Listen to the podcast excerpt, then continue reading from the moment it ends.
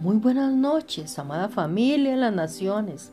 Les deseamos con mi esposo una bendecida noche. Y les sugerimos que por lo menos tres veces al día digamos todos en voz alta, Dios me ama. Cada vez que escuchamos esto, esto nos ayuda a renovar nuestra mente